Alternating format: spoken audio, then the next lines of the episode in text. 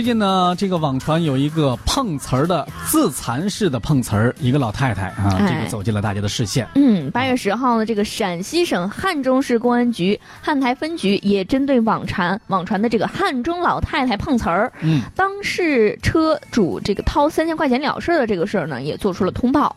通报表示说，当天上午七点的左右，幺幺零接到了群众报警，说这个汉台区前进路电视塔附近有一个老年妇女和一辆小轿车车主发生了警情。嗯嗯，当地汉的中市的这个公安交警支队一大队的先期赶到现场进行处警，嗯。排除了交通事故。哎，排除了交通事故啊！这这这这撞了人以后，这不是交通事故，这就悬了吧？哎然后呢，对辖区的派出所介入调查。经过调查，老妇女呢是老老妇女，这说的词儿有点不太雅，装啊，对这个老老老太啊，啊老太太太啊，嗯老年妇女没事儿啊，属于是无事生非。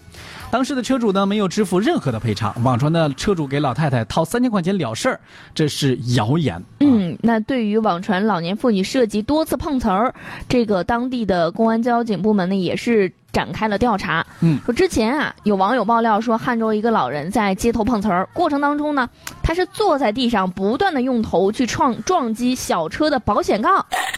然后就有网友说，你这不是自残式碰瓷 儿吗？那家伙的这这多疼是不是？对呀，嗯，好像因为这个事儿呢，又回到我们一开始的时候，很多网友的在聊那个话题，说，嗯，真的是老人这个坏人变老了，可恨，是吧嗯，？对，也有网友说你这是为老不尊呐、哎我即使给你钱，你花着就舒服啦。对呀、还有一位网友在说，他说一把年纪把自己活成了全国人的笑话，嗯可悲呀、